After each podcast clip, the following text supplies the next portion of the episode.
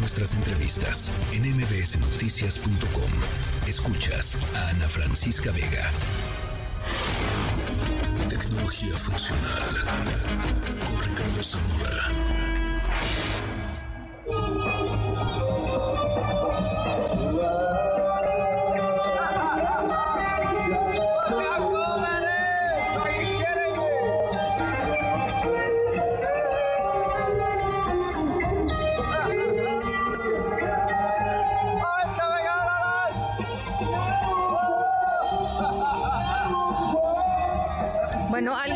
Contento en el concierto de YouTube. Demasiado eufórico, ¿no? Allá en Las Vegas. Este, en Pues- fin, ¿qué, pues- qué lugar eh, es este de la esfera allá en Las Sí, Vegas? fí- fíjate, Ana, ya, ya lo habíamos platicado en su momento cuando ya se estaba, cuando la habían encendido, recuerdo, ¿no? Y ahora me tocó el fin de semana pasado estar allá y pues ver si valía la pena todo lo que estaba prometiendo este lugar de más de, costó más de 2 mil millones de dólares construirla en altura, nada más para recopilar algo. Tiene 112 metros de alto. La cubierta exterior de la esfera es la pantalla más grande del mundo. Está cu- cubierta completamente de una pantalla de LEDs de 54 mil metros cuadrados. Adentro tiene otra pantalla, obvio, ¿no? Para formar parte del espectáculo, más allá de que se ilumine la esfera. Y yo te diría que es, eso sí es una locura. 76 metros de altura, 173 millones de píxeles y una definición de 16K. Es, o sea, los, los números es espectacular, ¿no? O sea, es, es- es- yo, yo te diría que sí es. Estamos hablando de, de- de tres cosas para contar esta historia: la historia de la esfera, la historia de YouTube y la historia de lo que esto va a implicar. Porque Sí. si hay una situación bastante importante. Es, yo te diría, esto es un antes y un después de cómo conocemos las presentaciones en vivo, Sí. ¿no? El, el- el show eh, lleva dos semanas, son 25 fechas las que tienen firmadas, es un concierto conmemorativo de los 30 años del álbum Actum Baby, que el show tomó dos años de preparación, es...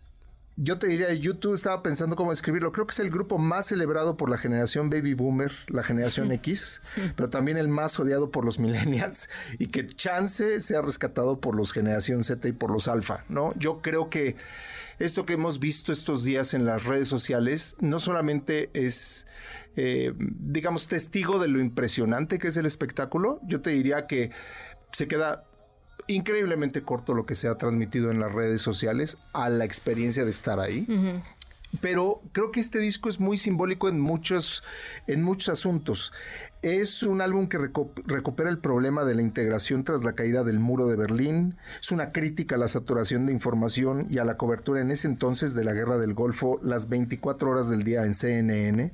Y también fue un álbum de sonido experimental basado en el sonido del rock industrial, alternativo y de la e- electrónica europea. Todo eso en conjunto es el disco. Y evidentemente en términos de experiencia visual y en términos de la experiencia musical, las canciones que tocan, eso es lo que la gente va a ver. Sí. Ahora, es curioso porque ninguno de los temas que te estoy platicando se han extinguido o han dejado de tener vigencia. En su momento, en los 90, estábamos hablando de eh, la proliferación de los canales de cable. Y ahora estamos hablando de una intoxicación de información. De ¿no? todo, sí. Eh, se criticaba a una guerra transmitida en tiempo real en CNN y lo que vimos de pues desde el sábado No, en no, las redes sociales pues ya no es ni siquiera mediatizado ya son las personas en Directo. directo grabando transmitiendo y ahora el tema viene eh, digamos lo que se, lo que está en, en tema es la desinformación Sí. ¿no? entonces yo te diría que es- ese es, digamos, el, el- el- todas las piezas de lo que estoy hablando es lo que conforman la experiencia. Y es ahí yo creo que donde está la experiencia más rica y me tomo tres cosas para, para compartir. La primera, estamos acostumbrados a que las pantallas, cuando tú estás viendo una pantalla como las que nos rodea ahora en la, en la cabina, entiende tu cuerpo que está recibiendo luz. Es algo que tiene brillo, es algo que está iluminado. Es cuando en- ingresas a la esfera estás enfrente de una pantalla que atrás tienes más de 160 mil bocinas y la pantalla tiene una resolución tal que no brilla, es opaca, Y entonces tiene mucha más capacidad para engañarte a ti con lo que te están presentando enfrente. ¿no? Acompañando a esta experiencia de música, hay una película del director norteamericano Darren Aronofsky que que viene a retratar lo más importante que esté ocurriendo en el mundo bajo la visión del, del, director. Pero cuando tú estás viendo este concierto, estás viendo primero una cueva que se transforma en una iglesia basada en el arquitecto Tadao Ando en, en Japón, y después empiezas a ver que se cae el muro haciendo una alegoría al muro de Berlín, y empiezan a intoxicarte con información, con todas estas canciones con las que empezaba ese álbum de manera muy explosiva y dinámica, y después entras a espacios más reflexivos que requieren que el mismo YouTube eh, haga, contrate a Industrial Light and Magic, que es una de las compañías de efectos especiales más conocida en el mundo, para simular que desaparece la esfera en su parte superior y que lo que te están proyectando casi en 360 grados, es una animación de la ciudad de Las Vegas en la noche.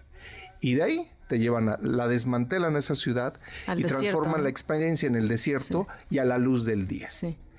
Y todas las personas que estamos ahí, podríamos decir, claro, acaba de amanecer. O sea, a ese nivel de impresión está el concierto. Te voy a hacer una pregunta que cuando yo vi la sobre todo la parte de la parte de cuando se cae el muro y la parte del, del, desierto, eh, no es no es un distractor terrible al concierto mismo. O sea, este. Ese es el desafío que van a tener los actos que se pues presenten después de esto. Yo te diría que a dos años eh, eh, es, muy complicado hacer video para, para esta pantalla. Tomó dos años hacer construir lo que, lo que están presentando ahora de aquí a diciembre, insisto, 25 diferentes conciertos. Entonces le van a poder mover nada, ¿no? Esa es la experiencia que se ve en redes sociales, es la experiencia en vivo.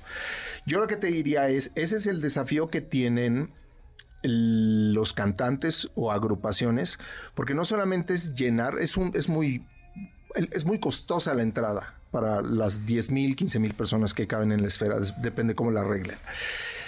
Y entonces no cualquiera lo pagaría. ¿Qué actos serían capaces de llenar esa esfera? Pues Taylor Swift, Coldplay, pero es un número reducido de artistas, porque la experiencia, y aparte la experiencia se tiene que reproducir todos los días, pues para que salga la inversión. Entonces, no es tan fácil pensar que a nivel musical vayan a ser las únicas experiencias seguramente van a venir eh, videojuegos o discursos religiosos o discursos políticos y eso esa esfera va a tener otra connotación, ¿no?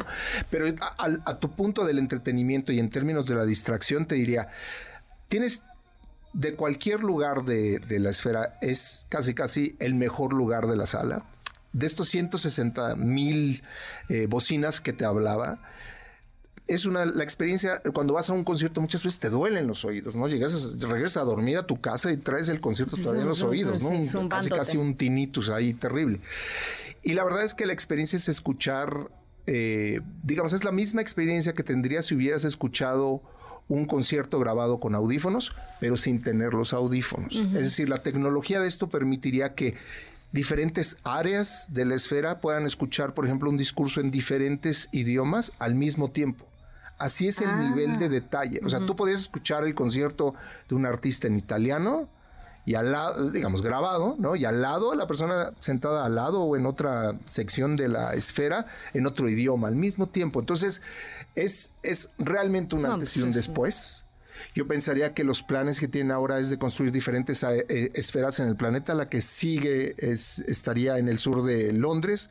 Desafortunadamente hay un cuestionamiento con respecto a la experiencia luminosa de la esfera, porque se ve muy bien en Las Vegas, pero imagínate en una ciudad donde que tienes un área residencial cercana, pues no, gracias, lo vas a odiar. No, queremos el, no, queremos la, bola brillante todo el en día, la esquina. Entonces yo, yo te diría, eh, se planea construir varios de estas eh, construcciones más de ocho son las que se tienen ahora este, preplaneadas, eh, pero sí es totalmente distinto ir a ver a un artista en estas características y condiciones a lo que estamos acostumbrados. Sí, pues yo creo que va a ser un tipo, sí, como tú dices, es otro tipo de espectáculo. O sea, seguirán habiendo conciertos como los que vamos, ¿no? Sí, En donde, eh, pues el, digamos, el foco es el artista, no, no, no, la, no lo que lo rodea y no la, no, no es una complementación total. Eh, y habrá eh, experiencias en esferas en donde, pues, como tú dices, seguramente pocos artistas puedan eh, pues esto, ¿no? incluso, incluso competir con el... Sí, con la pantalla, ¿no? Con la pantalla, con, los estímulos. Quiero decir, estoy hablando de estímulos, ¿no? O sea, yo no sé qué podría estar viendo este eh, y, escuchando y viendo y, o sea, es... Hay, hay, hay una, por ejemplo, hay segmentos de, de, esta presentación donde cámaras en vivo hacen un close-up y esto te lo transmiten en un área grande de la, de la esfera, es decir, no es nada más una, eh, una experiencia escénica, por así decirlo, eh, sino también te ponen, digamos, te incrustan imágenes grabadas en tiempo real de los, de, los, músicos, tocando. Entonces, yo te diría, eso es lo más tradicional, pero dándole la vuelta, lo más tradicional es, los tienes enfrente, los tienes con una resolución brutal. Brutal y pareciera que los tienes a un metro de distancia. Entonces, aún así, cuando no tengas todo este acomodo tecnológico distrayéndote, hay oportunidad para que sientas que aunque estás lejos del escenario, estás muy cerca del artista. Pues qué envidia, vamos a tener que ir a Las Vegas. Sí, yo creo que sí es algo que si usted está pensando en dejar, este, eh, en, olvidarse de la herencia que le deja a su familia, todavía hay algunos boletos disponibles, pero sí vale la pena. Sí es algo de lo que se va a platicar mucho tiempo. Harry Styles dicen que es el que sigue. Yo lo dudo mucho, yo lo dudo mucho. Yo creo que tiene que ser un, un nombre y un cartel mucho más pues Taylor Swift, ¿no? Definitivo.